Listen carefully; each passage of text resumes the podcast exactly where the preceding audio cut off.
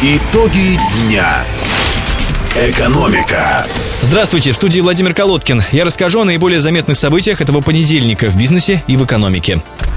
Отставки и назначения. Сергей Иванов-младший, сын руководителя администрации президента России, назначен старшим вице-президентом Сбербанка, говорится в сообщении пресс-службы кредитной организации. В сообщении отмечается, что на новом посту Сергей Иванов, ранее возглавлявший СОГАЗ, будет руководить блоком управления благосостоянием, объединяющим страховой и пенсионный бизнес, а также управление активами клиентов и ряд других направлений работы Сбербанка.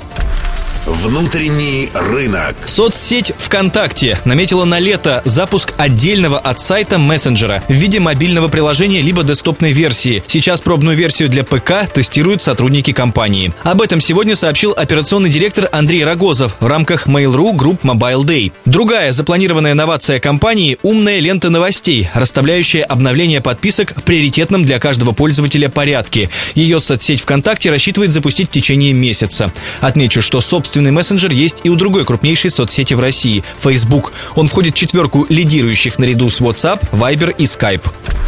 Глобальные рынки. Российская федеральная сеть фитнес-клубов Алекс Фитнес открывает клуб Алекс Фитнес Челси в Лондоне и намерена запустить целую сеть подобных спортивных заведений в Великобритании. Об этом пишет коммерсант со ссылкой на представителей компании. Первый клуб российской фитнес-сети в столице Великобритании займет арендованное помещение площадью 2000 квадратных метров. Стоимость базового месячного абонемента составит 45 фунтов. Годовой обойдется в 495 фунтов стерлинга. Клуб в Лондоне Алекс Фитнес открыла самостоятельно, совместно с партнером партнером, чье имя не называется, без помощи франчайзи. Объем инвестиций в компании также не назвали, отметив лишь, что срок окупаемости составит около 6 лет.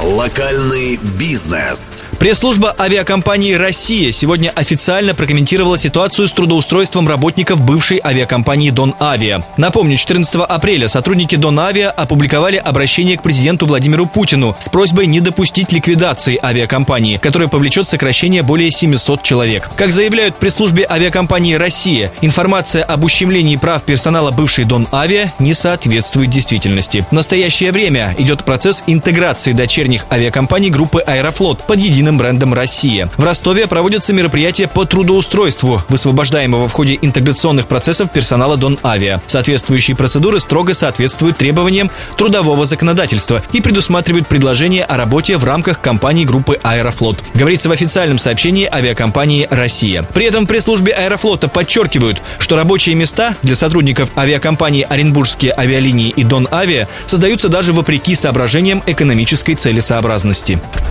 Индикаторы. Официальные курсы доллара и евро, установленные Банком России на завтра, 19 апреля, значительно подросли. Европейская валюта поднялась на 2 рубля 79 копеек до отметки в 77 рублей 13 копеек.